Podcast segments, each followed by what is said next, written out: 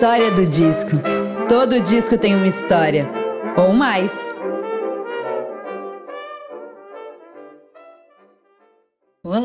Eu sou Bruna Paulin e esse é o podcast A História do Disco. Todo disco tem uma história, ou mais, e por aqui você vai poder conferir tanto histórias e curiosidades sobre a produção de álbuns de diversos estilos e momentos da história da música, como também como esses discos fazem parte das nossas vidas. Seja muito bem-vinda e muito bem-vindo. Esse programa é para todo mundo que é apaixonado por música. Você sabia que a partir de R$ reais por mês você pode fazer parte do nosso clube, que mantém o programa semanal e gratuito a todas as pessoas? Quem contribui para o financiamento contínuo de A História do Disco recebe novidades antes de todo mundo, ganha descontos, presentes e conteúdos exclusivos, participa de programas e concorre a sorteios super especiais. E eu, se fosse você, ficava bem, bem ligada e ligado porque tem muita novidade vindo por aí para os nossos sócios do clube. Pense com carinho em apoiar o projeto. Para participar, acesse apoia.se barra a história do disco.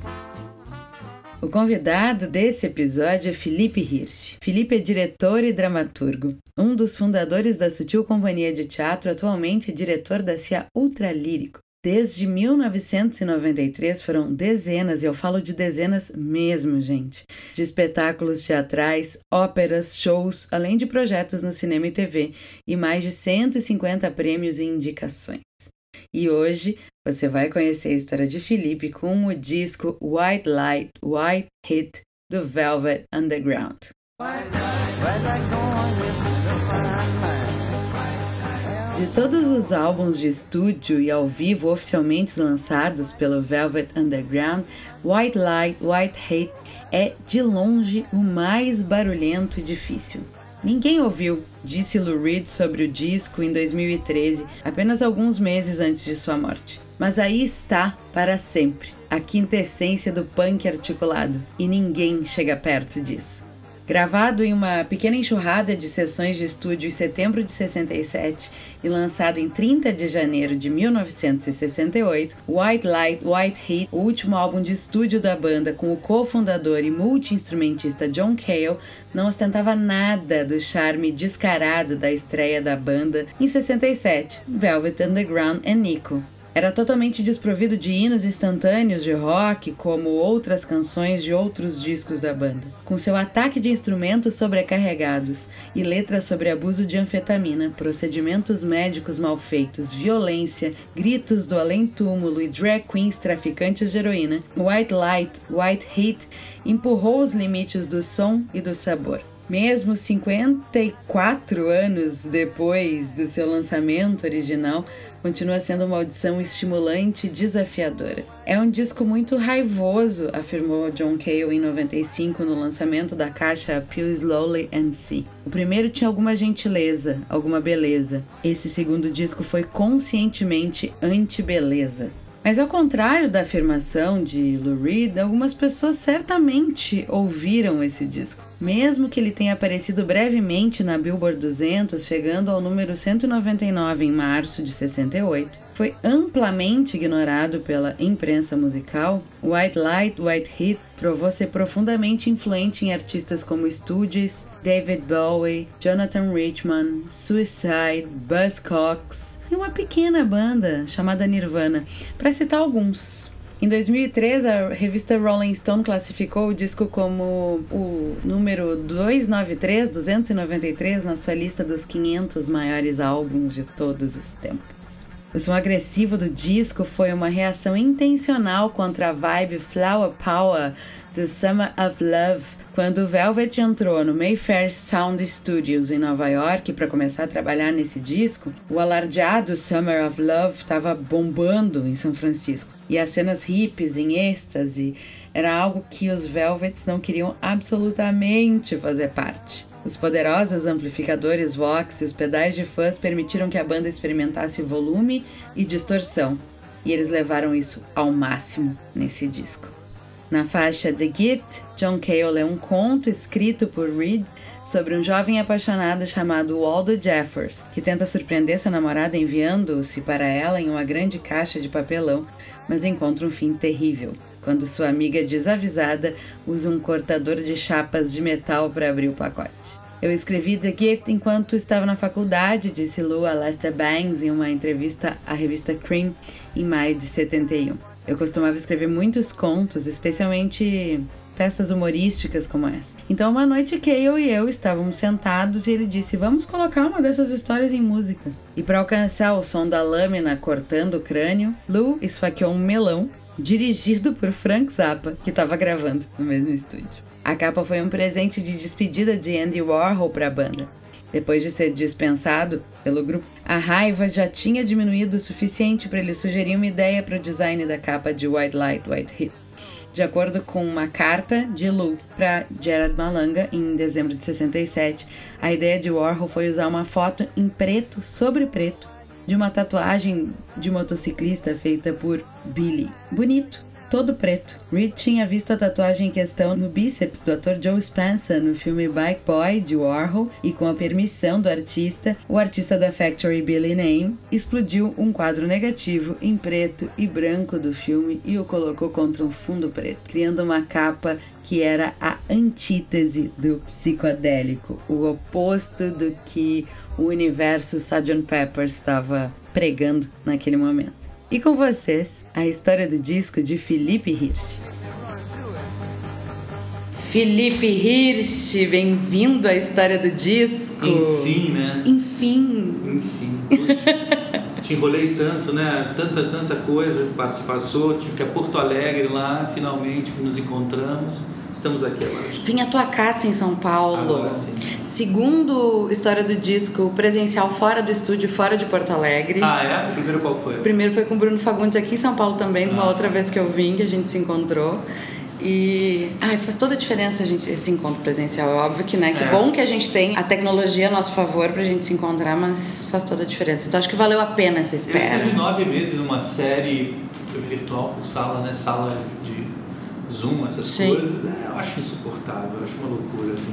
E tem muita gente que tá, o fato é que tem muita gente que está optando por isso agora, né? De fato, vão ficar às vezes facilita né, a vida de muita gente e facilita em alguns pontos, mas para quem cria, para quem tem que lidar com ideias, etc., é, presencial é muito mais. Ai, sem dúvida. Né? Sem dúvida. É toda uma diferença é. na vida da gente. Felipe, vamos começar a história do disco como sempre começamos, falando sobre memórias musicais. Então eu queria que tu resgatasse uma ou algumas uhum. Memórias. Pode ser uma lembrança muito antiga de música fazendo sentido para ti, tu entendendo que não era só a cortina sonora na casa dos teus pais, uhum. um momento de independência musical, uma epifania, algum perrengue, alguma história engraçada, enfim, memórias musicais que tu queira compartilhar com a gente. Ah, as minhas mais remotas memórias são meu com meu pai escutando bossa nova. Eu lembro muito que tinha umas coletâneas de bossa nova na minha casa. Até eu encontrei esses discos agora há pouco tempo numa loja e comprei por pura memorabilia, né? Mas é tipo Bossa Nova 1, Bossa Nova 2. Eu lembro muito do João Gilberto cantando de conversa em conversa, assim. Era uma música que eu escutava muito. Tinha os cariocas também. É, essa, esse esse entorno da bossa nova, né, do João e, e, e, do Tom, eu escutei muito quando eu era garoto. E foi muito importante para mim, porque eu escutava meu pai tomando o esquinho dele, escutava e, e, escutando bossa nova. Então isso foi muito importante, assim, isso é um primeiro marco assim na minha vida, com certeza. É fundamental, inclusive, de ser formado com boa música, né, com uma Sim. música que me, ah, enfim, que me levou a a outra, a uma pesquisa mesmo, de conhecer outras coisas, né? E aí, o que aconteceu de interessante na minha vida é que eu, muito jovem, muito garoto, isso é uma grande sorte da minha vida. Eu ali por 14 anos de idade, 15, pós-adolescente, é isso? Adole... É, Adolescente. da adolescência, né? Eu tive a chance, o meu tio trabalhava, meu padrinho trabalhava com a Embratur e eu ganhava convites assim para assistir shows no Rio de Janeiro, né? Eu morava já em Curitiba mas eu ia muito ao Rio, não perdi o contato com o Rio, sou carioca, né? mas estava muito no Rio e eu ganhava muitos convites. E aí o que acontece? No meio desses convites, eu ganhei muitos convites para ver o free jazz. Ai, que demais. Então eu assisti todos. Educação exceção, musical de excelência. É, com exceção do. Eu lembro que eu fiz uma viagem para os Estados Unidos nessa época, quando eu voltei, todo ano a gente viu o free jazz, com exceção do ano do Ray Charles, que foi o primeiro, se eu não me engano, é, eu vi todos, vi todos, todos, super bem, assim, sabe? Assistia com. E via tudo muito. E aí aquilo mudou muito a minha cabeça, sabe? Porque aquilo ali eu estava muito novo diante de, de coisas que foram muito importantes para mim. Então eu lembro de assistir Art Blakey, que foi uma coisa, sabe, assistir aquele homem, e depois pesquisar o Art Blakey e achar aquele homem extremamente elegante. Eles eram como os rappers hoje, assim, eles, eles vestiam aqueles ternos, eles eram perigosos, eles entravam, uh, Lee Morgan, né, tocando nos programas de televisão americanos, assim. Então eu fui pesquisar tudo isso, eu conheci, conheci o Art Blakey, que eu vi mais ali, é, Nina Simone. Uau! Menina Simone. Lembro que ele, ela abriu com o Ricardo Sessan, inclusive. É, muita coisa, vi infinitos shows ali muito impressionantes. Eu lembro especialmente de um ano que o Miles Davis cancelou a apresentação, acho que é seu tudo, e, e teve uma banda que me fascinou muito na minha juventude ali, o Arthur de Faria disse que só, só gaúcho e curitibano que, que ouviu essa banda, mas de fato eu, eu vi no show do Free Jazz, que era, que era o, o Long Lizards, do John Lurie. E foi muito legal o show, assim, eu fiquei muito impressionado com o show, o Mark Ribot tocando, eu não sabia que era o Mark Ribot, estou falando isso hoje, né? É, mas eu lembro do Mark Ribot tocando de costas, assim, e, e o, foi muito legal assistir aquilo ali, mudou muito a minha cabeça ter assistido Long Lizards. Eu lembro que eles acabaram o show e foram pelo corredor do teatro até a praia. E no ano seguinte, John Zorn. O John Zorn entrou com um skate no palco e tocando Ornette Coleman. Então você imagina, tudo isso que eu estou falando agora, eu estou decupando um pouco coisas que a minha memória, que obviamente naquele momento eu fui descobrindo, né? Não sabia quem era Ornette Coleman e tal.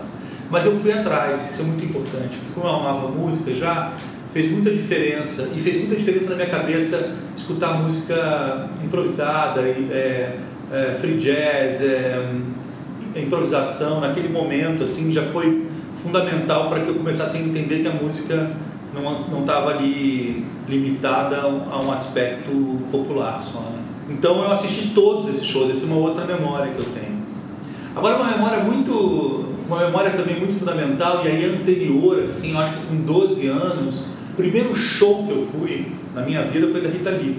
E... No Rio ainda? Não, foi em Curitiba. Já foi em Curitiba? Esse foi em Curitiba. Quantos anos você foi para Curitiba? 11 para 12, assim. E, e, exatamente nessa época eu vi a Rita Lee na turnê do Lança Perfume. Nossa. E foi o primeiro show. E, e era aquela banda meio saindo do, dos anos 70, do Tutti Frutti, indo pra, mas era bem rock and roll, bem, era pesado, sabe? Me impressionou muito. Assim, eu lembro que, que o show da Rita foi uma, a melhor porta que eu posso ter para ver shows, assim, sabe? Sem dúvida. Também foi uma outra, é uma outra memória. Mas eu tenho tanta memória que eu, posso falar, vou fazer o programa inteiro de memória. a gente vai indo, vai indo, vai indo. Sei lá, eu assisti centenas e centenas de shows maravilhosos, né? Qual... Mano Negra no, nos Arcos da Lapa. Mano Negra nos Arcos da Lapa, uma coisa inesquecível também. Assisti tanta coisa. Leonard Cohen. Ah, esse é, eu não é, vi. Bob Dylan, várias vezes. Um show que tu não dava nada e que tu saiu assim, estarrecido, apaixonado. É, eu fui alguns anos seguidos para Coachella. Hoje eu não sei se teria mais paciência, porque tá muito pop no mau sentido da palavra, né? no mau sentido da ideia. Mas eu fui seguidamente para lá e, e lá a gente assiste cerca de 30 shows no final de semana. O local é muito paradisíaco, eu fui quatro, cinco vezes a Coachella.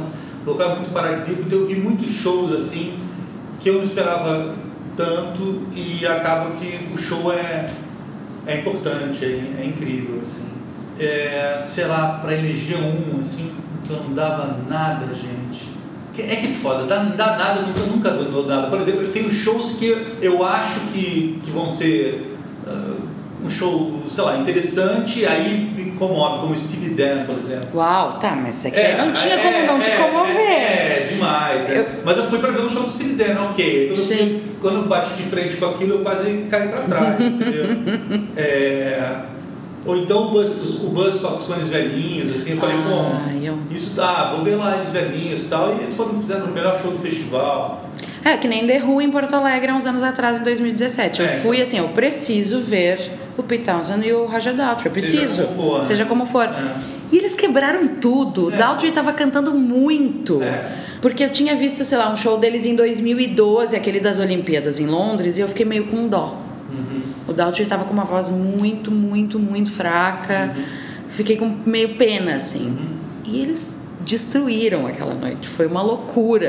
É, E eu só pensava assim, que bom que eu vim, que bom que eu vim, que bom que eu vim. É, então, na, na verdade, quando a, quando a pessoa é para mim tem essa essa importância desses desses grandes mitos da música, mesmo quando ele está muito decadente, eu eu saio apaixonado assim, só de vê-los de perto. Eu sou bem fanático, mas eu não lembrei um show desse que eu não dava nada e aí foi arrebatado não. Se eu lembrar durante a entrevista eu te falo. Com certeza. Tem um guilty pleasure, assim, Felipe? Tenho alguns, tenho, tenho. Eu, eu, eu tenho, obviamente, quando você cresce na década de 80, você tem guilty pleasures, né? Porque tinha muita. Não tem Não escapatória. tem escapatória, né? Então, então tem músicas que tocam assim, às vezes, principalmente quando você está no táxi e você está meio escondido no banco de trás e, e toca aquela música da década de 80 e ninguém está te vendo gostar da música, que você curte bastante. Mas eu tenho guilty muito estranhos, assim, por exemplo, você não vai acreditar assim, mas. é, como é que é? Aquela música do Cleiton e que fala de Porto Alegre. é um Deu pra ti, é cara. é. É, porque eu vou, eu vou explicar por quê. Porque apesar de eu não ser de Porto Alegre, e, e é muito é, estranho, muito suspeito que eu fale isso com você, quando eu estava sozinha numa cidade como Rio, São Paulo, e escutava essa música, Uhum. de alguma maneira ela me tocava. E é um guilty, ele põe guilty pleasure nisso, hein? Sim. Isso é um guilty pleasure né, com terno e gravata, né? É, mas eu tenho muitos, assim, eu tenho é, o Phil Collins cantando That's All. Ele canta tão lindamente essa música, eu detesto o Phil Collins. mas assim, ele canta tão lindamente essa música que pra mim tá ok, entendeu? É linda essa música. Tem o Spandau Ballet. Não, Spandau Ballet não. É o Spandau Ballet que tem uma música que eu gosto muito também. Tem coisas assim. E pra falar a verdade, eu fiz uma playlist no Spotify de Guilty Pleasures. Vamos aproveitar essa playlist. Vamos, vamos achar ela lá. Deve ter, deve ter coisas. Mas é por aí, assim, são coisas bem anos 80. Sim. É, é Church of the Poison Mind do, do Culture Club. Eu lembro de um comercial de, de um gel que se passava na cabeça na década de 80, tipo New Wave. Uhum. Lembra uma pasta rosa? Isso é novinha, né? Mas tinha já algum glitter e essas coisas. eu É, me lembro o do produto. Era um novo. Ah, era uma pasta louca lá. E, e tocava essa música, Church of the Poison Mind. É, eu acho que Culture Club é um excelente exemplo de guilty Excelente, pleasure. né? Muito talentoso, né? Nossa, Boy George é incrível. Incrível. Mas sim, é toda aquela coisa over dos anos 80 que a gente tá Sim, falando sim. aqui. É, é. Discoteca. Sei que existe uma sei que existe um tesouro em Olha- suas mãos. É, eu, eu na verdade, eu voltei a escutar vinil há cinco anos atrás só, né? Foi a melhor coisa que eu fiz na minha vida. Porque. E agora tô vendo um problema porque estão parando de prensar vinil de novo, né? Tá faltando. É, não tem lugar para prensar. Aham. Então, por exemplo, a Sound On, que é um local que eu compro muito vinil, que é uma, um site italiano, tem muita música experimental, etc. Ela está voltando a lançar as coisas em. Eu estou vendo que os lançamentos eh, acontecem em CD de novo. É porque tá tendo um novo hype de CD, o que eu não consigo entender, mas ok. Mas eu acho que vem um pouco do fato das pessoas não conseguirem prensar. Entendeu? Porque E, pelo, e caro também, né? Tá caro prensar. Caríssimo, 300 reais um, um vinil. E não, e as pessoas. é, e também não tem, a fila é tão grande, você, a DEG está prensando em todos os, os locais do mundo. Então, Aqui no Brasil é seis a oito meses de espera, é, porque temos tem duas, fábricas, duas né? fábricas, né? Então, então é isso. Então é, é um problema grave agora. Mas eu voltei a escutar vinil uns 5, 6 anos atrás. Lá atrás eu tinha dado 5 mil discos para um amigo meu.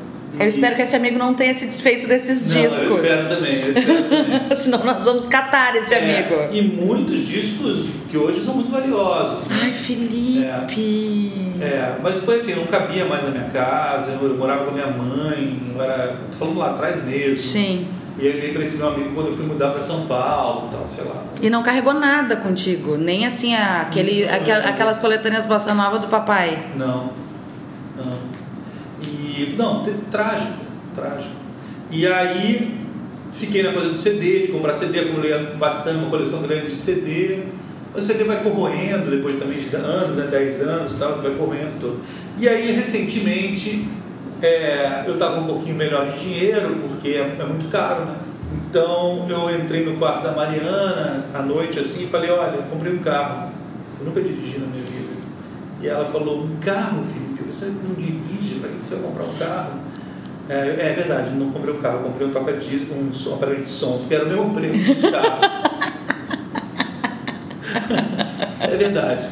E aí comprei porque era muito caro, entendeu? Aí comprei um bom som, é, que, que ainda aí... poderia ser muito melhor se eu tivesse dinheiro de verdade, porque é, o legal era comprar um Macintosh, umas coisas assim, né? Mas comprei um bom som, um toca-disco alemão bom, agulha alemã, e, e comecei, e, e coloquei na minha cabeça que eu ia comprar 500 discos. Fiz uma lista de 500 discos essenciais para eu voltar a ter, que eu compraria aos poucos. Bem, resultado, eu tenho, estou com 3.500 discos e não, e não comprei os 500 ainda. É óbvio. E não comprei E não vai comprar, é. porque sempre aparece uma outra coisa no meio do caminho. Desses 500 eu devo ter uns 150, 200 é. eu tenho 3.500 discos lá em casa. Essa lista definitiva, ela é, claro, é aquela coisa que a gente tem guardada, porque mais cedo ou mais tarde vai se comprar alguma coisa dela. É, é, é. mas é isso, ah, quer ter todos os Bowie, todos os Velvet, todos os Leonard Cohen. Não, tu não compra isso, assim. E por exemplo, isso o disco eu te acha. comprado. Por exemplo, é engraçado que quando eu retomei, eu falei assim, a 500 discos, obviamente estava lá os Leonardo Cohen, estava lá os Bowie. O Velvet eu comprei todos sim, mas que é um outro caso. Mas, é, mas assim, é que aí é menos disco. É, é, é, mas, mas Bowie eu também tenho duas caixas grandes, na verdade. mas enfim, mas, mas o, o fato é que é, eu não fui muito atrás dos discos pop, né? Eu fui, eu fui, eu fui comprar os discos mais que eram mais difíceis de achar, uhum. mais doidos. Eu trouxe 400 discos do Japão. Pois eu quero ouvir essa história, é, porque eu conheço um pouco dela. É, terrível, fui, fui preso. e, e, e, é isso. E aí a Mariana fala, poxa, mas não tem um disco pra gente escutar aqui. Só tem barulho, né? Só tem japonês fazendo barulho, só tem. A Mariana só queria ouvir o João Gilberto. É, João Gilberto, Gilberto você tem, que eu já João vi Inácio. Uma é. foto linda do Inácio com o, o disco. João, o, o Inácio escutou tanto João na, vi, na, é, na, na vidinha dele. Na vidinha, que está fazendo dois anos, que ele chama disco de João. Ai, meu amor! É, ele foi, põe, João. é, disco para ele é João. Gente! É, tanto o João que ele escutou na vida. Querido! Ele adora, João Amoroso, especialmente. Sim. É. Mas ah, tem o João Gilberto, pelo menos, Mariana. Não, não, é, tem, só, tem, não é só barulho tem, japonês. Tem João Gilberto, tem, tem as caixas da Ela, tem, tem. Mas assim, os mais pops, assim, é raro mesmo. Sim. Comprei muita coisa doida. E também porque assim, os discos vão achando a gente. Ou tem isso, assim, desse garimpo, assim, eu preciso achar aquele elo perdido uhum. dessa coleção que é para mim completamente necessário e também, quando, pelo menos assim, eu tenho isso. Quando eu vou numa loja de disco, eu não vou pensando, eu quero achar. Sim, você vai, você vai, vai pesquisar, né? Eu Agora, quero que, a, que o disco me encontre. Que esse encontro é material droga, aconteça. Né? É droga, né? Teve um dia, uma noite, eu tenho até um pouco de vergonha de falar isso, mas vamos lá. Teve uma noite que é isso, assim, uma noite que está um pouco deprimido, etc. Você gasta o que você não pode gastar, né? Você vira assim, eu, eu lembro que eu comprei numa noite sem limite Entendeu? Eu não podia gastar esse dinheiro, eu estava pagando até hoje. E estava lá, chegando, começou a chegar. Eu fiquei tão envergonhado, eu comprei uns 100 vinis no Discogs, né? E aí chegava o vinil todo dia na minha casa. E a Mariana assim, mas não vai acabar isso? Eu falava, não, acho que agora acabou tal. E, e, e ficou chegando assim, quase um ano disso na minha casa. De todos os lugares do mundo. Mariana, lembra aquele carro? Agora são dois. É, exatamente, agora são dois, é, exatamente. É, agora, lembra, lembra essa dívida, né? Vem daí. Uhum. Vem daí. E, mas essa história no Japão, como é que foi? Japão, é, assim, eu, eu, eu, eu, sou uma pessoa que viaja muito, obviamente, por causa da minha profissão e tal, mas eu tenho medo de avião. Então, o Japão é o maior desafio que eu tinha. Como chegar no Japão com meu medo de avião, né? Eu viajo muito de avião, mas sempre com medo, desde garoto. E aí eu, fui, eu tava indo muito a Los Angeles, e aí eu falei, vamos para Los Angeles, que eu acho que vai ser mais fui para Los Angeles, dormi, fui na Miba. Pronto, já ali já se atochou. Já ali eu já, entendeu? Comprei, um, sem exagero, uns 50 ali já, entendeu? E deixei no hotel em Los Angeles, porque eu ia voltar para Los Angeles, né, do Japão. Deixei já no hotel guardado 50. E fui para o Japão. Quando chegou o, o avião lá, bem-vindo a Tóquio, eu falei, cara, eu cheguei em Tóquio, é o maior sonho da minha vida conhecer esse local e tal. E realmente foi, foram, eu fiquei 20 e tantos dias no Japão e foi maravilhoso. E mais maravilhoso ainda são as lojas de discos. A Tower Records. É, nem a Tower. Eu gosto mais das. A Tower fui na Tower, mas eu gosto mais das Disc, Disc Union, das, das que eles só tem lá. Uhum.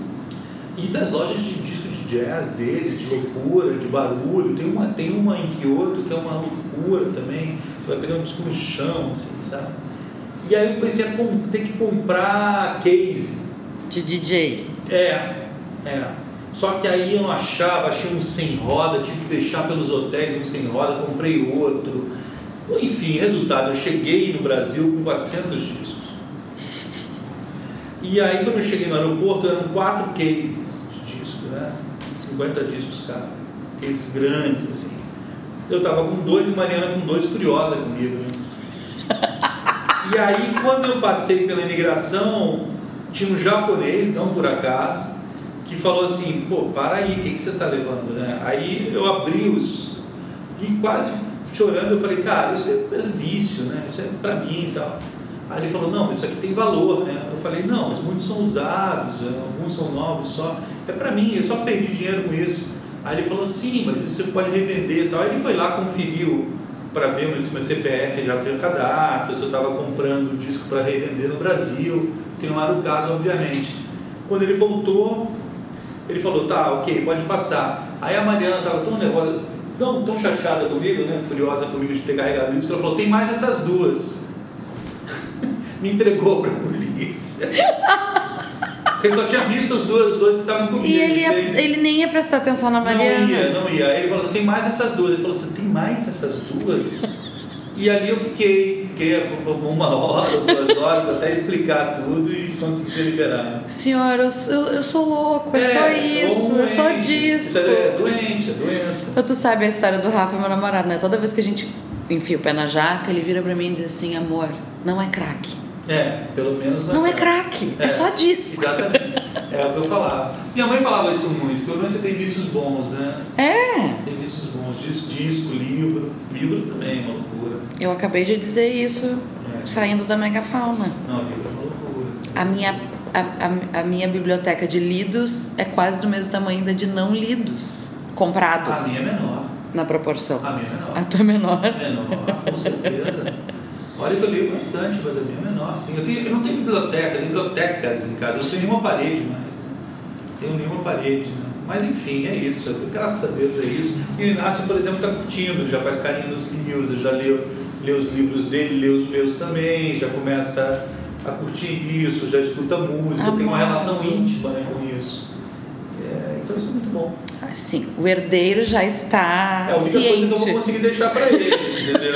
Olha, meu filho, é um toca-disco É. e uma discoteca que discoteca valem e uma bons automóveis. Uma biblioteca. E uma biblioteca. Eu acho que o, o item mais valoroso que eu tenho, em termos de importância, não, não sei se é em termos de dinheiro, de, de, né, de valor financeiro, mas de importância, eu tenho 78 rotações do Chega de Saudade.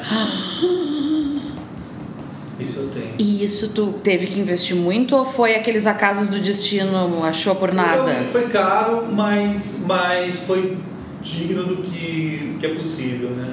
Eu, na verdade, existia uma loja de disco que fechou, infelizmente, agora no Rio de Janeiro, um grande estudioso de bossa nova ali em Ipanema. Aham. E ele, e ele tinha duas cópias e estava vendendo uma. E eu falei, e eu estava escrevendo uma, uma série chamada Bossa Nova, que até hoje está inédita. E eu falei, ah, eu acho que isso aqui é uma coisa que eu Eu preciso. ter, né? E, e é isso. E aí eu comprei dele e estava dentro de um valor que eu podia pagar na época. Eu, eu- hoje vale muito mais, obviamente, Sim. mas eu nunca espero nunca abrir mão disso por necessidade. obviamente. Sim. Mas tem essas loucuras, né? Por exemplo, uma coisa que aconteceu louca na minha, na minha vida ultimamente foi. Eu tenho tudo do Kraftwerk, obviamente. Né? Uhum. E eu estudei Kraftwerk a minha vida inteira, fui, fui atrás de Kraftwerk, fui grupo do Kraftwerk, fiz tudo grupo de robô, né? É, mas aconteceu uma coisa interessante. Recentemente eu vi uma entrevista de um alemão falando que, um cara que eu respeito, falando que quem não ouviu o Kraftwerk em alemão não sabe o que é Kraftwerk. Então lá vai o Felipe comprar as cópias do Kraftwerk em alemão. Porque ele tem toda, eles têm toda a discografia em alemão, toda em inglês. inglês, né? aham. Eu só tinha o, o, o qual que eu tinha o Autobahn só, em alemão. E aí fui comprar, tenho que comprar. Então, aí é isso, eu vou atrás dos Kraftwerks todos da Alemanha, tem amiga minha que manda da Alemanha e tal. Ai, que maravilha. doenças, Tu sabe que tinha um, um apresentador lá em Porto Alegre, que era o Tatata Pimentel, que é um cara super intelectual, amava a ópera, tinha uma biblioteca absurdamente invejável, e o Tatata dizia, leste em francês, então não leste. É mais ou menos isso. É um Ouviste em alemão, então não ouviste. Kraftwerk, foi isso que ele me falou. E eu acreditei, o alemão, né, sendo um alemão, eu acreditei. Estou agora para receber, estou recebendo agora os Kraftwerk em alemão, aí, já tenho alguns, estou escutando.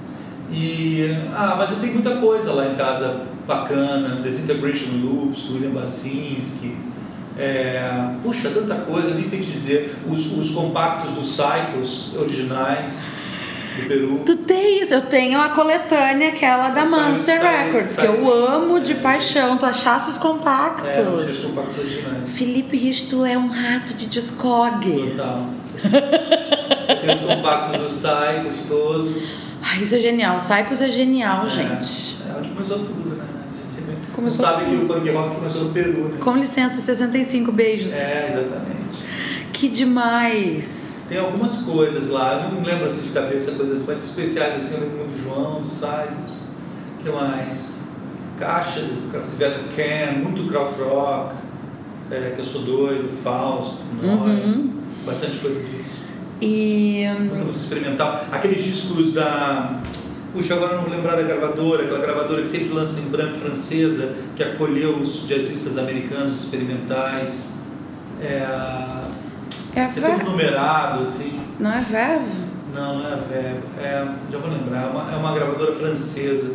Estão todos os discos numerados. Eu tô Com a pensando. mesma capa, uma foto branca, assim. Aham. Já vou lembrar. Daqui a pouco vem. Tem alguns assim da de lá, tem, tem algumas coisas desse, desses discos também. É, a música francesa. Ah, é as, as gravações de campo do. Poxa, eu não estou bom dia de cabeça de lembrança do.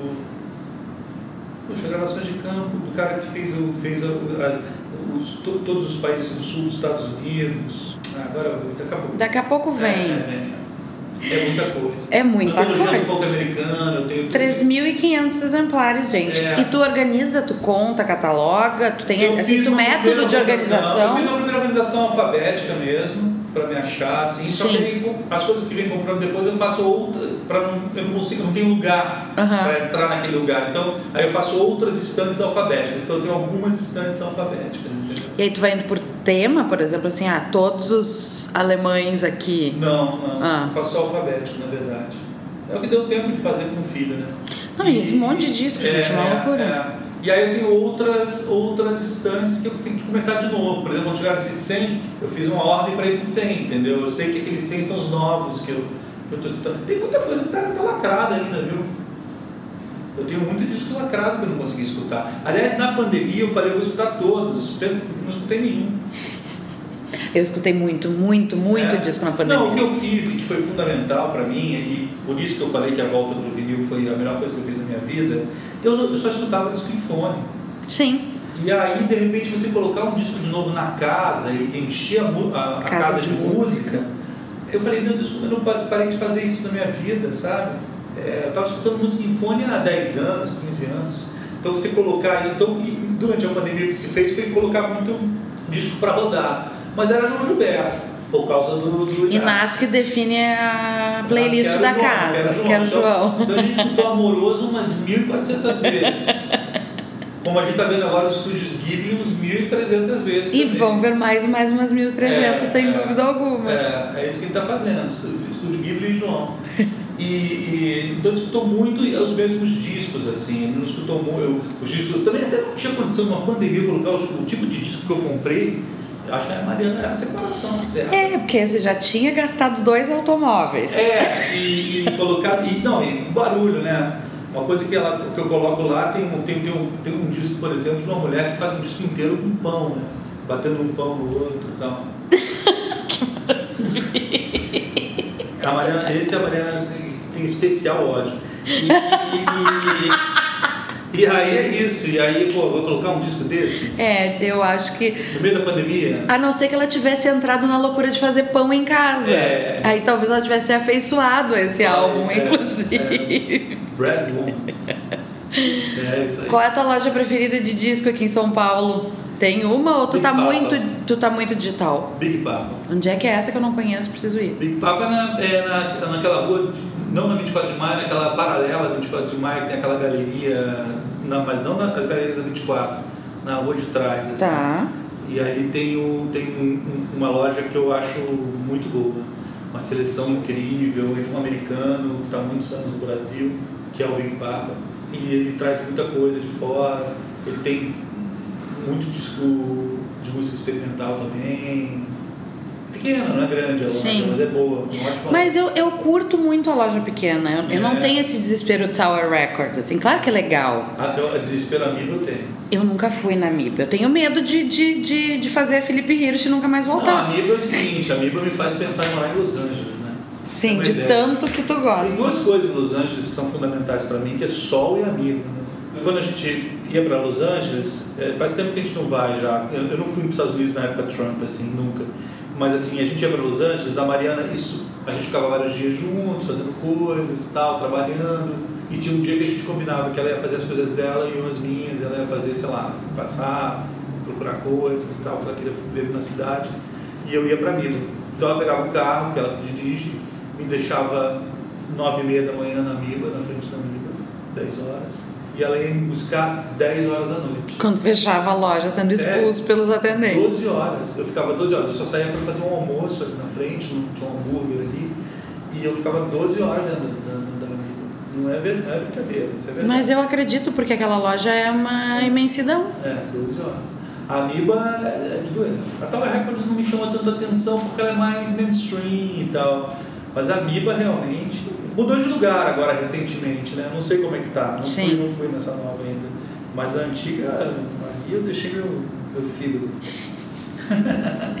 e no streaming, Felipe, tu, teu comportamento é álbum ou shuffle? Não, shuffle nunca. Nunca? Nunca. Mas tu curte fazer playlist? Playlist. Mas shuffle nunca. Não existe na minha vida. Para mim, lado A e lado B tem muita importância. Por favor. Né? É uma obra quando a gente começou assim, a ter assim, o Bob Dylan, 1.500 músicas do Bob Dylan no MP3, em MP3, para mim isso não significa nada, entendeu? Eu não tenho noção, para quem escuta Bob Dylan assim, escutou Bob Dylan assim pela primeira vez, não sabe de onde ele vem, para onde ele vai, o que ele fez, qual é a ideia de uma, entendeu? E no Rio, bom, não posso falar isso, eu ia falar não, coisinha, mas no Rio é isso, você entra no táxi e você vê 1.500 músicas de outra compositor que não é, é o Bob Dylan. Sim. Né?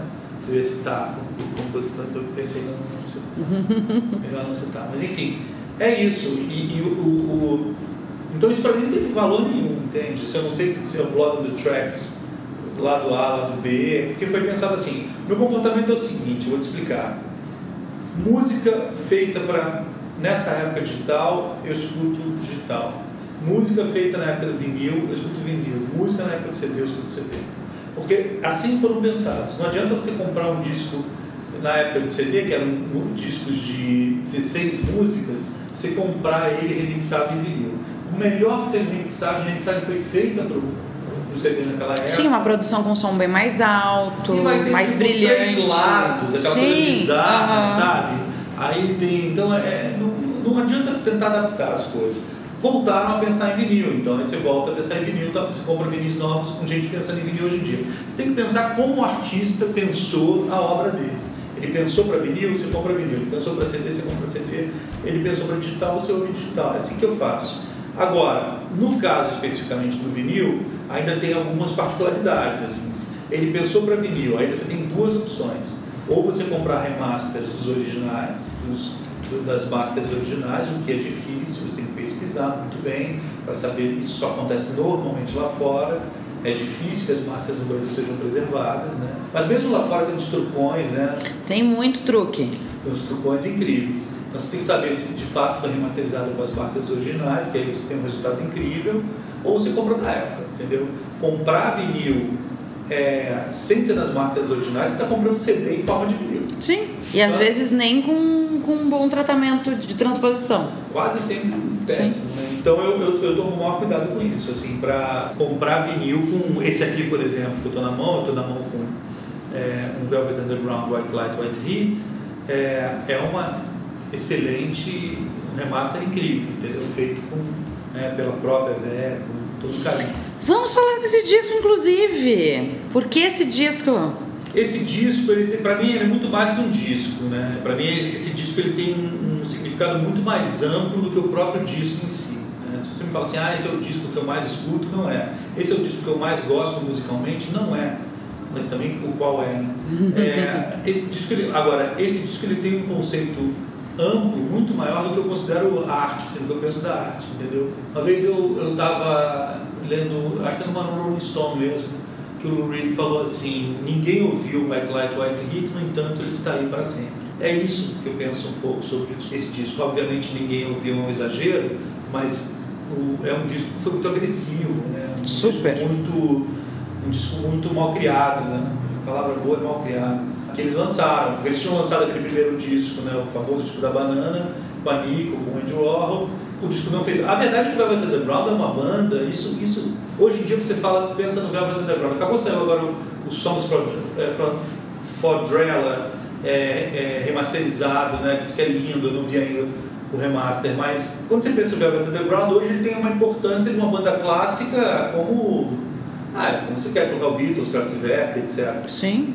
No entanto, o Velvet Underground é uma banda muito fracassada.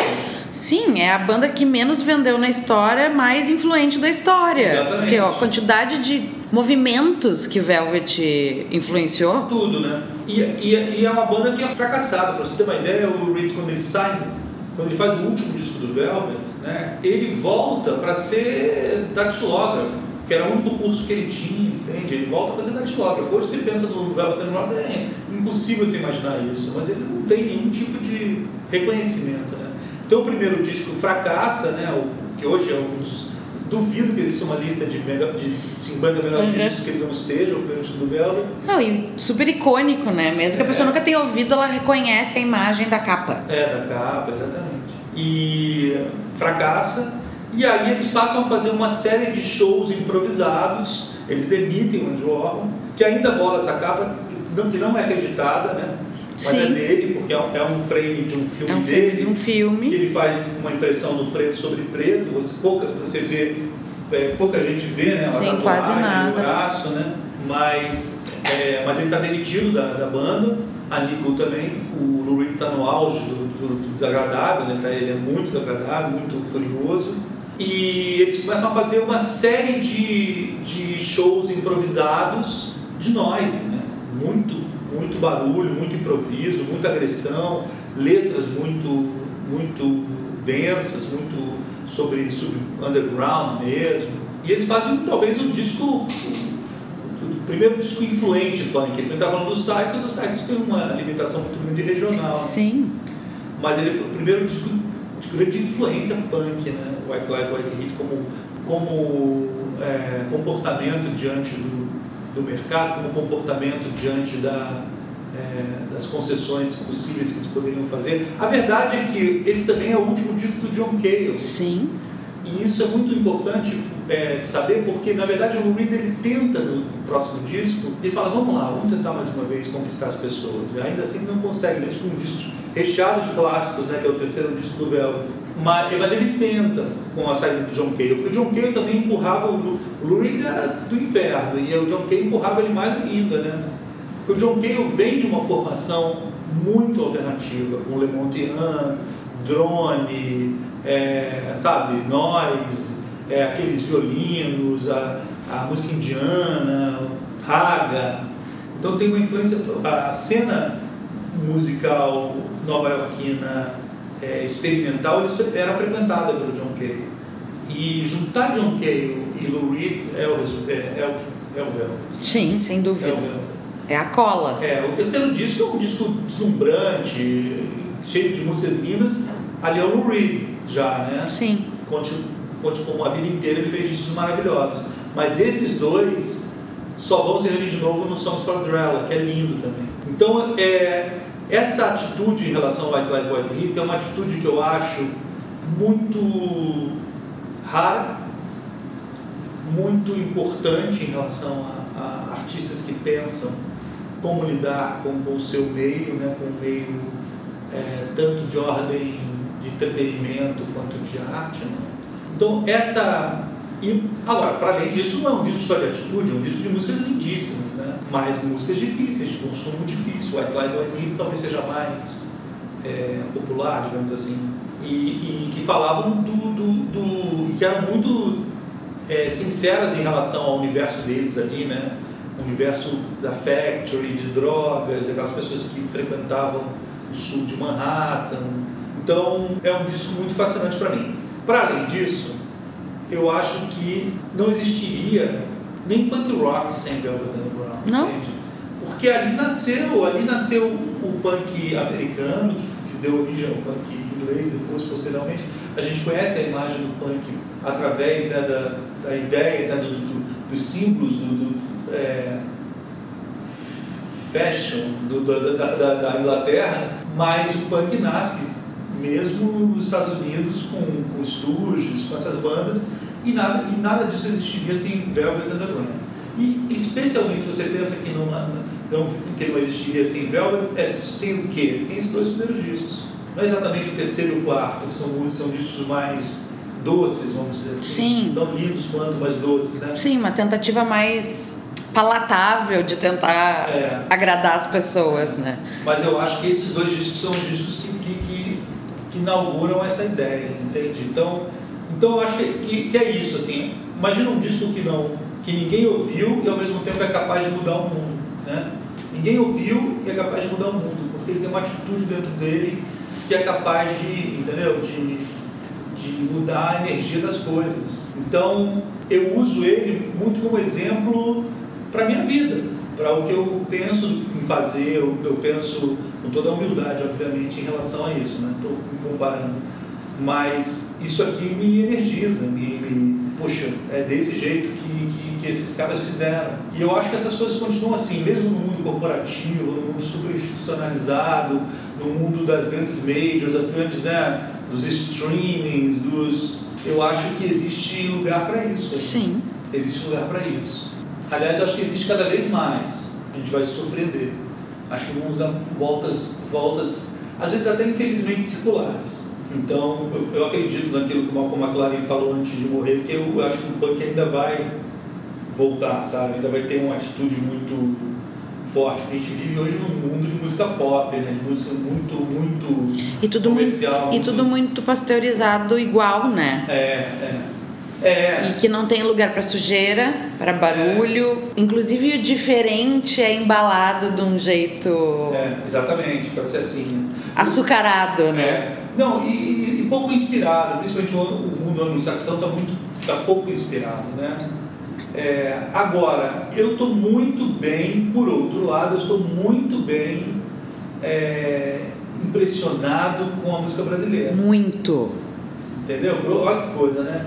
Muito bem. Assim, eu acho que, o que, por exemplo, nessa cidade que você está, nesse caldeirão que é São Paulo, o que esses, o que esses caras estão fazendo, o que, o Kiko, o Kiko de Lúcio, o Sá Massal, esse pessoal que gravou a Elza, poxa, tantos discos tão impressionantes, assim, o, o Negro Léo, é, tem muita coisa, o pessoal, é, Cadu Tenório, é, Poxa, não vou esquecer aqui, obviamente, né? Tanta gente indo cá, muita gente fazendo muito boa música, muitos bons discos, né? Eu estava lendo as coisas do Kiko, né? O Kiko, sabe, como ele está ampliando né, o repertório dele com tantos discos não interessantes, não devem nada a ninguém, entende? Não devem nada a ninguém no sentido de. Ele não fica dando explicações, não. Ele passa o rodo mesmo, faz um disco maravilhoso e disco da Jussara. É, e sem estar preso a uma fórmula, né? Quanto artista fica, quantos artistas ficam presos a uma fórmula, independente da sua linguagem, porque funcionou, Sabe? porque agradou, é. porque aqui eu tenho um caminho, um nicho, aqui é. as pessoas gostam de mim e me valorizam. É. E tem ficam reféns. Também, tem o povo do entretenimento do Brasil, mas eu acho que existe um caldeirão embaixo aqui. Maria Beraldo, que vai lançar disco novo em breve, Mariá, é, eu estou falando muita gente de São Paulo, mas falei do Cadu também no Rio, tem muita gente no Rio legal também, incrível. É, E muita gente Saskia, nova fazendo Saskia. Saskia. É. Demais. Saskia que vem daqui a pouco com um novo disco aí, né, provavelmente. Muita coisa boa. Então, eu acho que a gente está mais para a ideia do Caetano Veloso que o Brasil vai salvar o mundo do que para esse mundo anglo-saxão que a gente viveu até a década, até a virada do século. Sim. Tá? Acho que as coisas estão um pouco tediosas, assim, no geral. Claro que podem estar acontecendo pequenos né, levantes. É, que tem essa coisa muito. Eu acho que a gente vai viver uma vida cada vez mais nichada e segmentada, falando de produção musical. Vai ter esse artista massivo? Vai. Mas é isso, a gente vai descobrir uma banda lá em Los Angeles É. que engoliu White Light, White Heat e fez alguma coisa que é, apesar de ter ah, a influência, tem algo interessante, curioso ou bem feito para os dias de hoje, que fala com os dias de hoje. Eu acho que vai ser cada vez. do que a gente, na minha opinião. Porque eu acho que o mercado lá está mais fechado do que o nosso. Sim. Né? Eu também sinto então, isso. Está muito assim, né? Os grandes discos dos últimos anos são de rappers. Sim. Porque O rap engoliu tudo. é, engoliu tudo, tem esse mercado, e os caras são, têm uma cabeça incrível. Tão, tão, tão, como eu falei lá do Art Blakey no começo, eles estão fazendo jazz também, né? Então, os discos do Kendrick Lamar, Sim. os discos. Eu estou muito ligado nesse Pink Sifu, acho é assim que se fala. Acho que é. Cara, os discos são incríveis, né?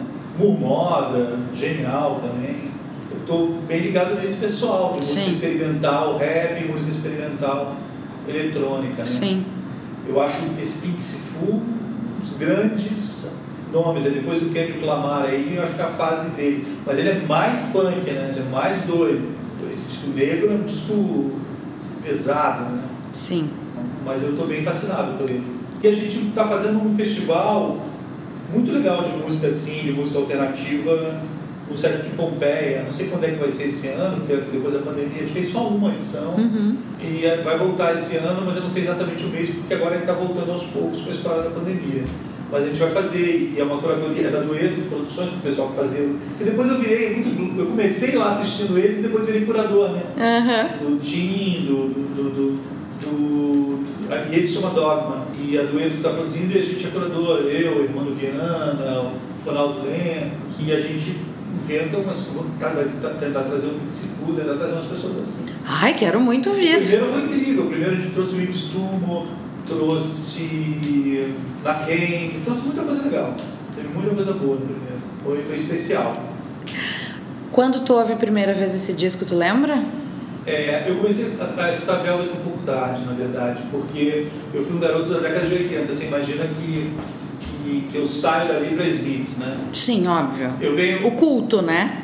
Isso. O total. culto a Smiths. É, é, é o defeito da Faria, né? Não entender os Smiths, né? O grande defeito. Ai, Arthur, a gente te ama mesmo assim, mas é, puxado. É puxado. Pessoa tão culta.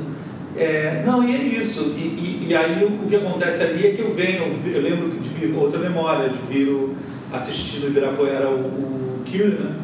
Aquele show clássico lá, 37, 88 talvez. Que eles já tinham Kiss Me mas era a turnê do Red on the Door. E aí, então, eu- é, então, obviamente, essa época foi muito forte para mim. Então, eu já sabia do Velvet, já, já escutava o Velvet, mas não escutava com o carinho que merecia. Então, é louco, mas o Velvet acontece um pouco depois para mim. É um pouco mais maduro, digamos assim. É, mas faz um pouco de sentido também. É. Apesar E de tu ser. É, tu era. Tu, tu fosse um adolescente bem experimentalzinho. Sim, total. E eu já escutava esses caras, eu escutava o, o, o como eu te falei, O eu Lou Reed com certeza tu ouvia um monte. ouvia, já, já tinha assistido, inclusive. Olha! no Brasil, mas eu ficava com, eu ficava escutando, sabe que, ah, peraí, agora eu consigo fazer um, um timeline melhor. O que acontece é que em 89 eu escuto um disco muito importante na minha vida, que é o Spike do Elvis Costello.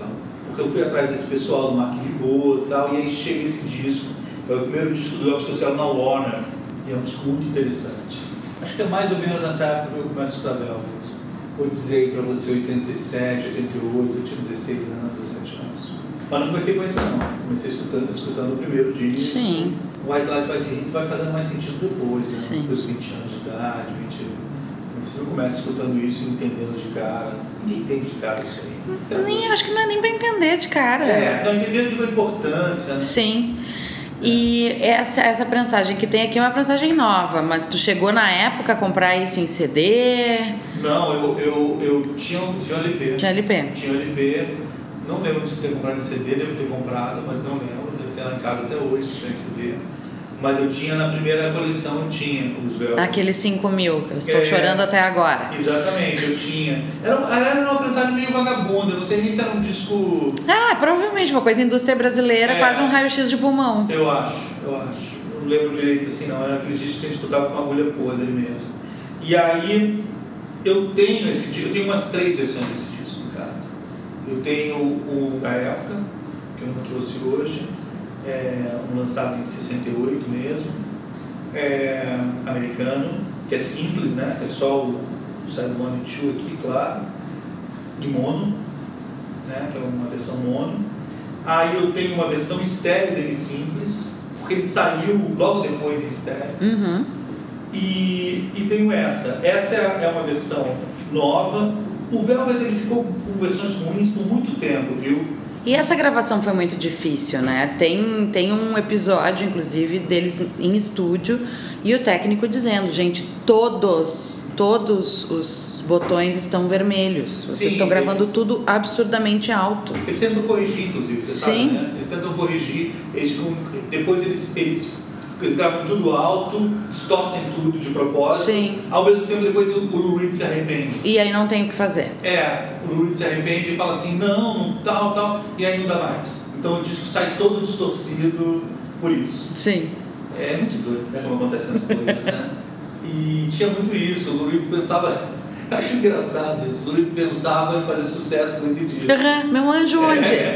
Me explica. Ele falou assim, vamos arrumar, não vamos deixar distorcido, porque aí a gente faz. Nada. Não tiveram tempo de estúdio, eram sete dias só. Sim. O disco saiu todo distorcido, inclusive a bateria toda distorcida. Sim, a Mo ficou E é uma das puta. coisas mais lindas né, do Uhum. disco, né?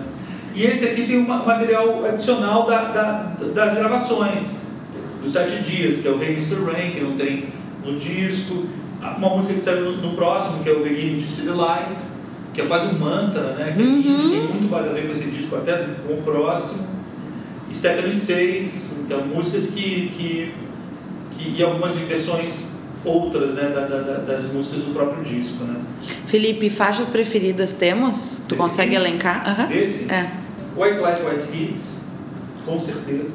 Right like going missing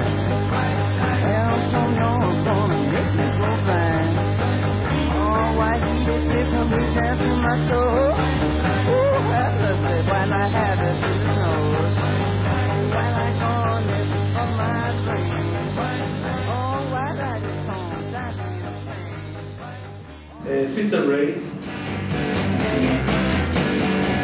Fucking Sally inside. They cooking for the downfire. Who's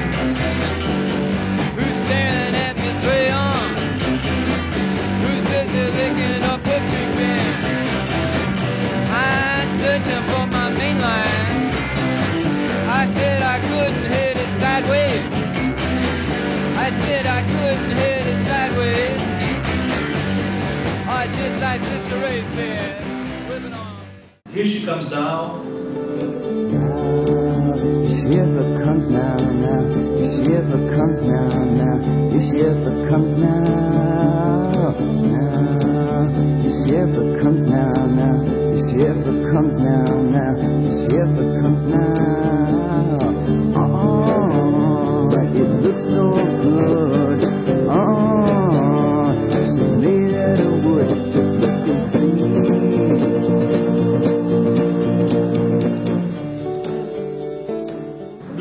Godiva's Operation,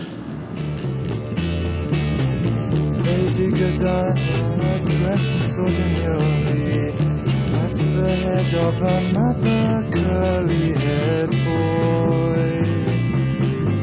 Just another toy. Sick with silence, she sincerely, saying words that have oh so clearly so long ago. I heard her call my name. Countdown. Gone, gone, gone.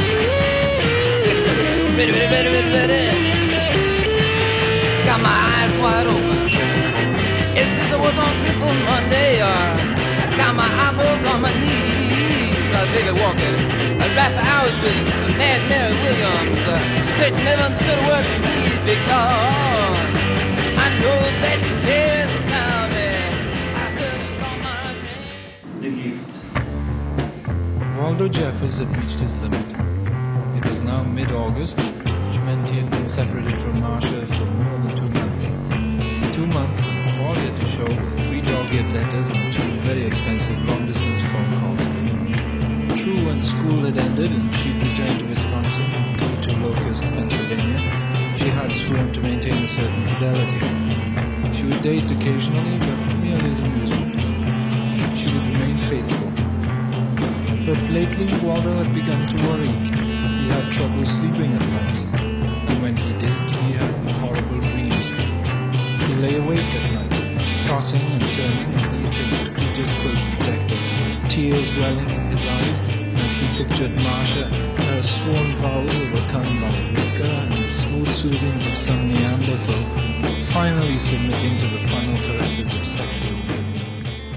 E eu, eu amo The Gift, então eu fico muito mal de falar isso. Agora eu amo também, eu amo Beginning to See the Light e Hey Mr. Rain, que são duas músicas é, a mais né, desse Sim. material que não saíram no disco.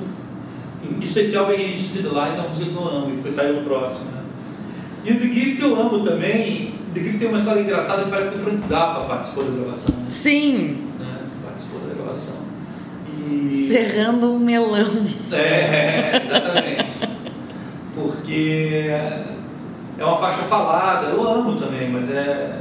Ah, não sei, mas é mais ou menos isso aí. Se Ah, não, mas ó, elencar- Se eu já- tivesse que elencar, seria mais ou menos essa. Já não foi nem difícil. Foi difícil escolher o disco, né? Foi, foi. Ah, porque sempre é, né? Porque eu acho que sim, sempre Eu é. Mas eu. Qual que eu mandei? Ai, você mandou Blood alguns. of the Tracks, possivelmente. Não mandou Blood on Tracks. Mas é um deles. O Tracks é muito importante no meu. Mas eu acho, assim, tem obviamente um momento de dificuldade porque a gente fica assim, tá, mas eu quero falar desse, mas também desse, É. natural. Mas eu vejo que tem pessoas muito assertivas, assim, que a decisão é mais. E gente que sofre é. mais na Agora, escolha. recentemente eu fui fazer um podcast com, aquele, com o Bento Ribeiro, o Yuri. Uhum. E eu parecia um Moro no. no como é o nome? Da, no, no- como é o nome daquele programa de TV da, da Globo? Por que substituiu o Jô Soares? O Bial? O Bial. O- Eu parecia um Moro no Bial. Porque ele perguntou qual livro que ele lê. Você lê muito, leio muito, tal. Qual livro que você lê? Não lembrou de nenhum. Eu parecia, eu era igual ao Moro, eu me sentia um idiota, porque, para quem não me conhecia, entende? 90% das pessoas não me conhecem, 99%, é, ele, ele falou assim: cara, o Felipe é um grande entendido música, música é a coisa mais importante na vida dele.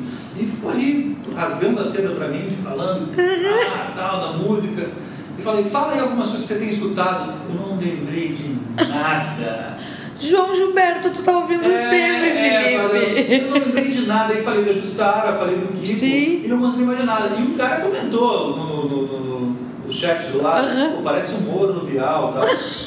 Ai, mas a tua conge é mais bonita. Aí depois é muito mais. Agora é isso, é, é, é porque é muito difícil, cara. Eu escuto muita coisa, eu vejo muita coisa. Tem uma hora que dá um. Eu lembrei do Pink Sifu agora, foi uma sorte. Mas é que essa coisa de assim, de o que, que tu tá ouvindo agora? Há cinco minutos atrás eu tava ouvindo White Light, White Heat porque eu tava vindo pra entrevista Claro. me preparando. Mas assim, ai, recentemente, gente, eu tiro um disco da estante. É. Claro que tem aquela pilha que a gente tá ouvindo mais. Tem, tem, tem. Mas a, a minha pilha tá pouco interessante nesse sentido. Ela tá um pouco assim, João Gilberto, a gente escuta muito um, um disco da ela, tem os discos do Kraftwerk ali que eu tô escutando. É um pouco isso, assim. É, mas Eu é eu difícil não tô- dizer eu não tô numa isso. época onde eu tô falando assim, vou escutar esse disco é, japonês. Sim, e é, nem obcecado por uma obra que tu só ouve aquilo. Que às vezes a gente tem esse momento, ah, estou obcecado por tal coisa, que É. ninguém mais te aguenta, inclusive, É, né? não. Então, às vezes tem essa fase, às vezes tem uma fase que tu tá tão pesquisando coisas É. que tu não tem como dizer, porque se eu tô cada dia ouvindo uma coisa diferente, e aí? É, é. É, teve uma época que eu escutei o disco do Jim O'Rourke, quando saiu o Simple Songs, eu escutei assim dois meses seguidamente. Eu tenho uma coisa, por exemplo, eu, tenho, eu ouço muito disco que eu tô escrevendo pro programa. Uhum. Porque eu acabo tendo que me Claro, envolver com essa claro. obra. Então, assim, eu ouço pra gente conversar. Então aí leva. semana nervosa aí. Agora tem aí, passa um tempinho até a gente botar o programa no ar, mas quando eu vou escrever eu tenho que ouvir de novo. Então, assim, às vezes esse disco. Qual raça que eu exemplo. mandei pra você? Fiquei curioso. Ah, vamos procurar aqui, vamos ver o que, que tem. Eu achei que eu tinha mandado Blood on the Tracks, Ahn, que é um disco sempre muito importante. London Calling, talvez. não. Deixa eu ver aqui. Sandinista. Se Não? mandou. Lamont Young. Ah, tá vendo? Mandou Nurse with Moon. Ah, Nurse Wound. Wound. Nurse Wound, sabe, sabe? Isso eu queria falar. Esses três. Você mandou só. É, Aham. então olha lá, ó.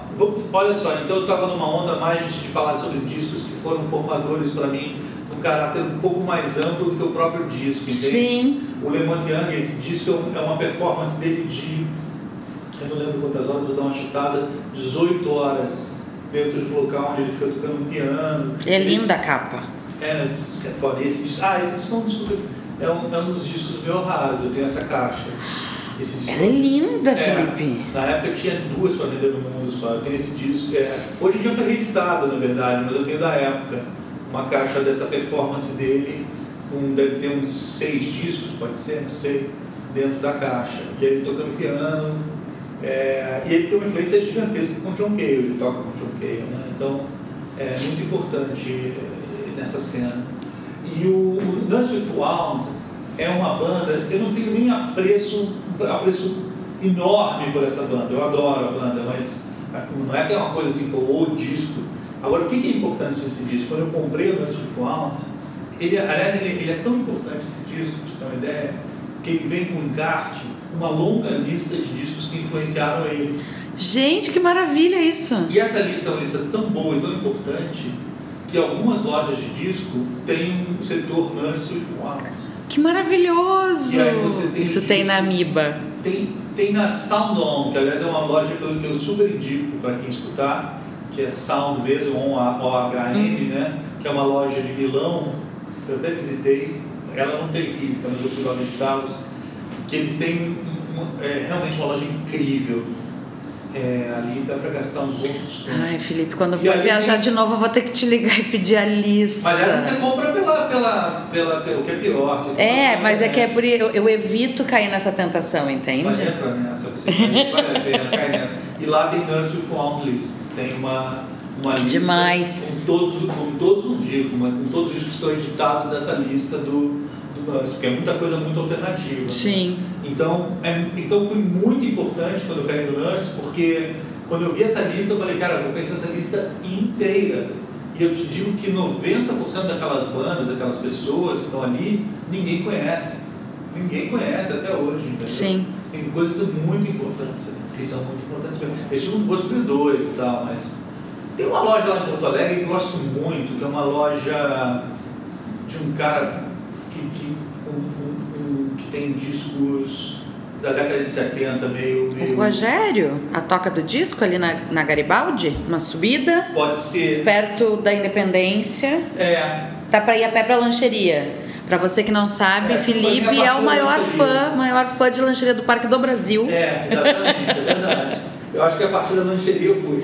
Não, não é, então, tem um monte de disco da década de 70, os discos surrealistas, os discos é, de é, acid rock, é muito doido. Sim, ele tem muita psicodelia, Muita psicodelia. ele tem muita coisa hum, de progressivo, inclusive É. progressivo italiano, alemão. É, mas ele tem umas loucuras bem narcifual, assim. Ele tem, ele tem uma coisa não só de progressivo, como, como de. É, como você falou, psicodelia, mas com muita qualidade, gente muito interessante, assim. Ele tem um bom gosto.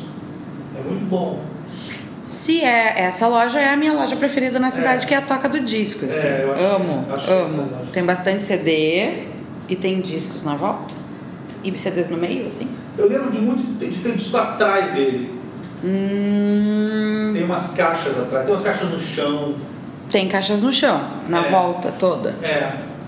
Eu gosto de ir lá na toca, que o Rogério me trata bem. Eu gosto de ir na Eu maltratado. Ah, o que eu fui maltratado no dono de loja de disco é Eu- um clássico. Ah, é lógico, né? Tá aí o alta, a cena do Alta Fidelidade. é. Mas eu gosto, por exemplo, de ir na né? Humilhação. Na Tracks lá no Rio, que o Heitor me trata super bem, se- separa os discos de música francesa pra mim. A Eu, Trax é- A Trax é muito boa. eu amo a A Tracks. Trax é muito Eu boa. amo a A Trax. Trax tem muita coisa brasileira. Muita coisa brasileira a maravilhosa. do João, por Acha?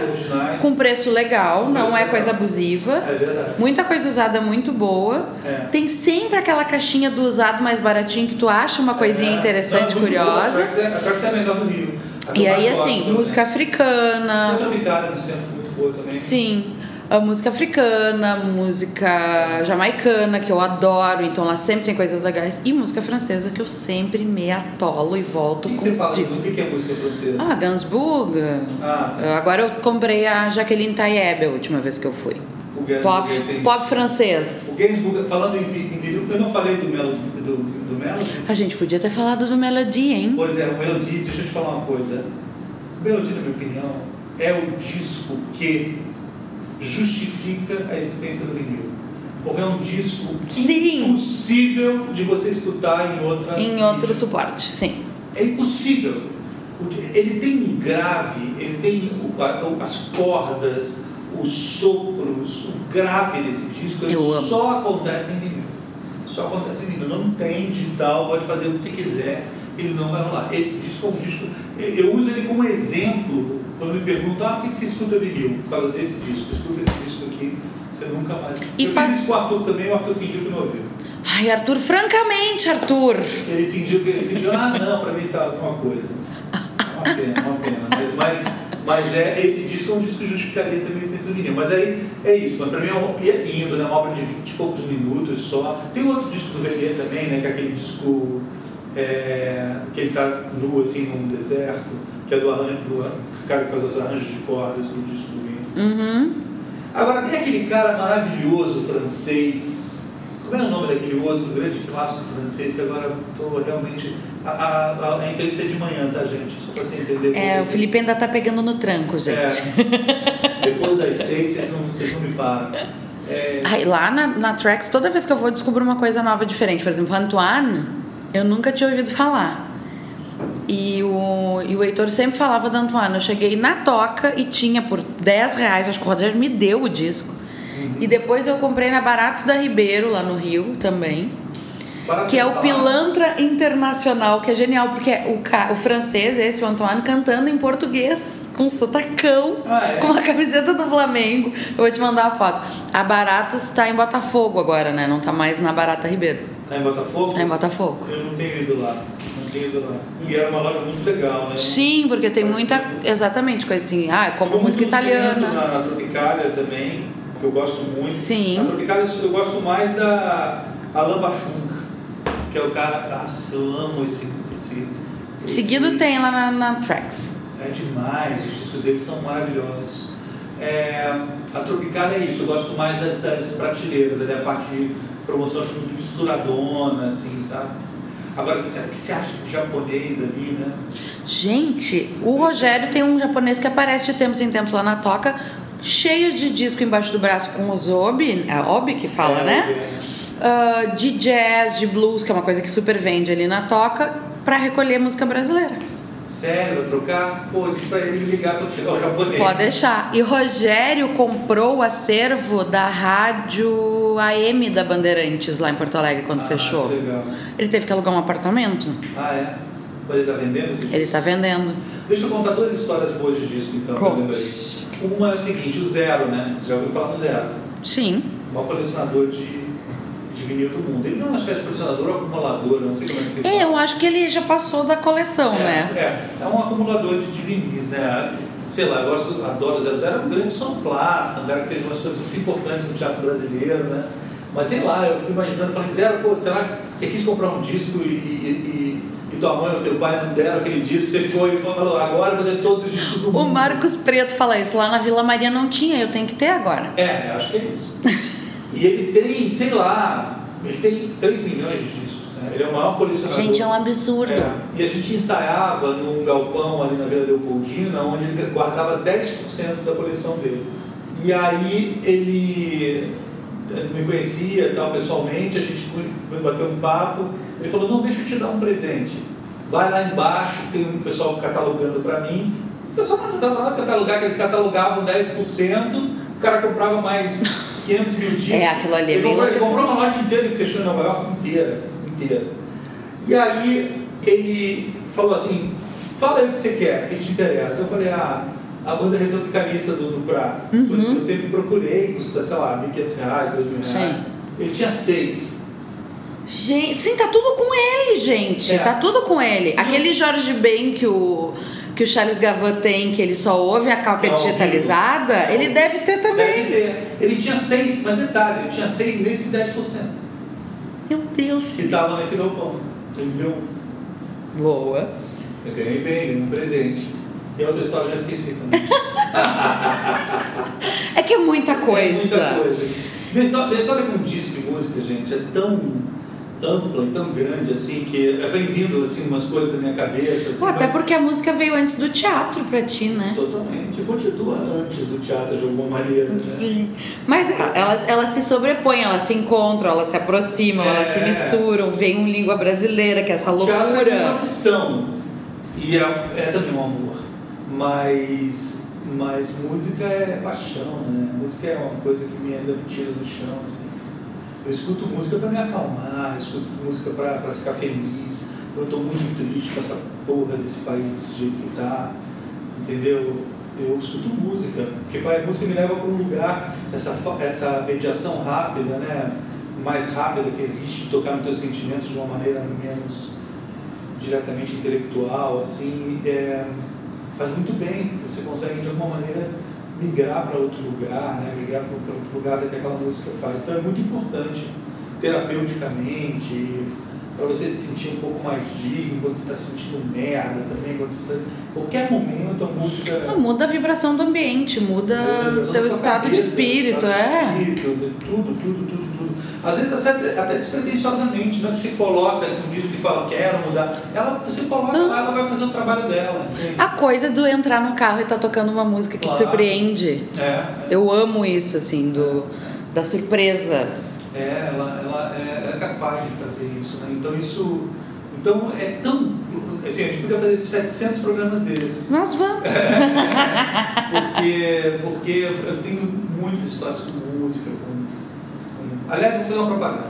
Por favor, é isso que eu ia dizer, é o momento 2022, propaganda, Felipe Rich. 2022, na HBO Max, já que está falando de música, a gente reuniu 50 artistas, não lendo na história desse país de conseguir se reunir tanta gente importante. E desse jeito, né? Que não fosse, por exemplo, um festival, por exemplo, Sim. uma competição, e sim um especial Mas louvando todo mundo. Mas nem no festival, nem na direta já eu lembro de tanta gente importante reunida, Chico Buarque, Caetano, Gil, System, vai lá, por aí você vai, são 50, Zeca Pagodinho e tal, e, e cantando um repertório lindo, é, com 22 artistas plásticos de, com menos de 40 anos, deslumbrantes no cenário da Daniela Thomas, é, a Mônica Tenberg dirige, faz a direção geral, eu dirigi com ela também.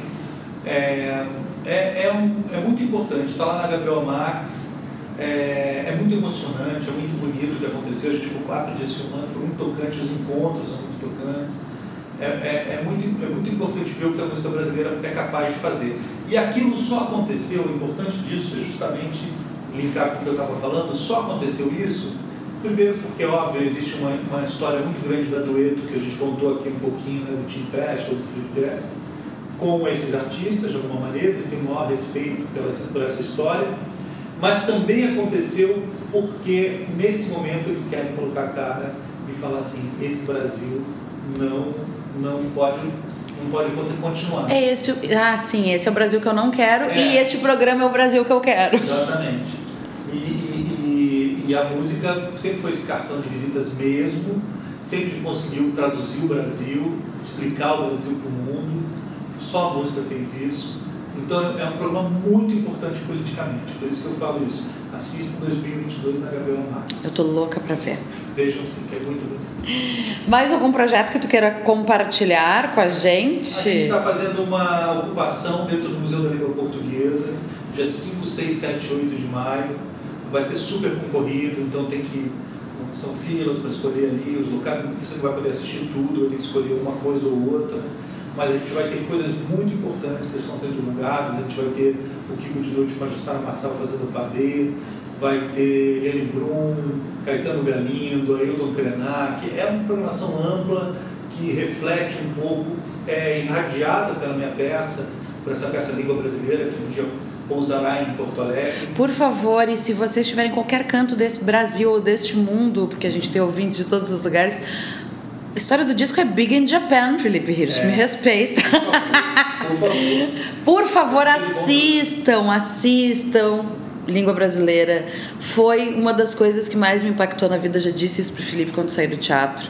Sou fã, sou grupo mesmo, mas adoro o trabalho do Felipe, mas realmente foi emocionante, assim. A minha vontade era levantar no meio e invadir o palco, sair pulando com ele junto, estragar com tudo, de tão louca e emocionada que eu tava, assim. Língua foi um, é, é um, um espetáculo muito importante mesmo é, para esse país nesse momento, para a vida desse grupo, desse coletivo de artistas ultralíricos.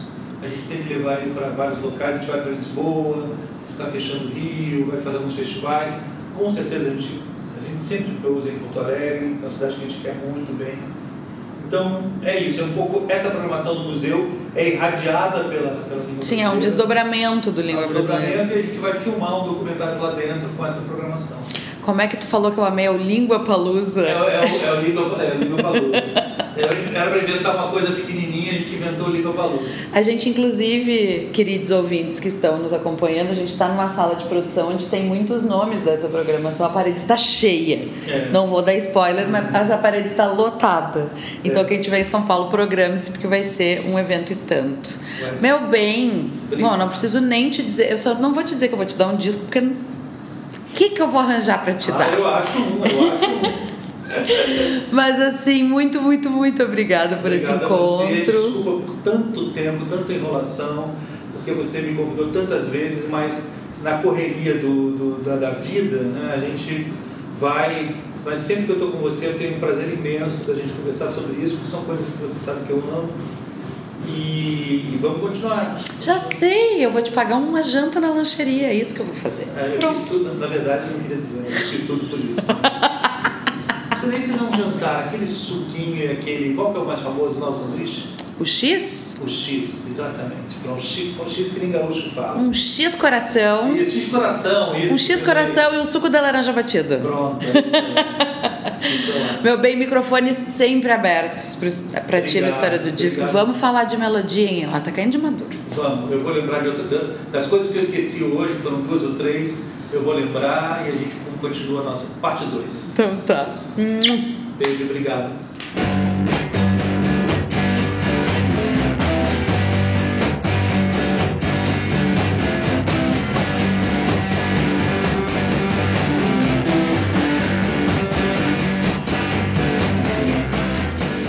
Foi o 17º episódio da terceira temporada de A História do Disco e conta com parceria da editora Belas Letras e tem roteiro, entrevista, produção e locução minhas, Bruna Paulin, edição de Nicole Demeneg, Anico, arte de Librai e vinheta de Augusto Stern e Fernando Efron. Para saber mais sobre o projeto, acesse o nosso perfil no Instagram, A História do Disco, e não esqueça de seguir e avaliar o programa na sua plataforma de streaming favorita e conferir a nossa campanha de financiamento em apoia.se barra História do Disco. E até semana que vem.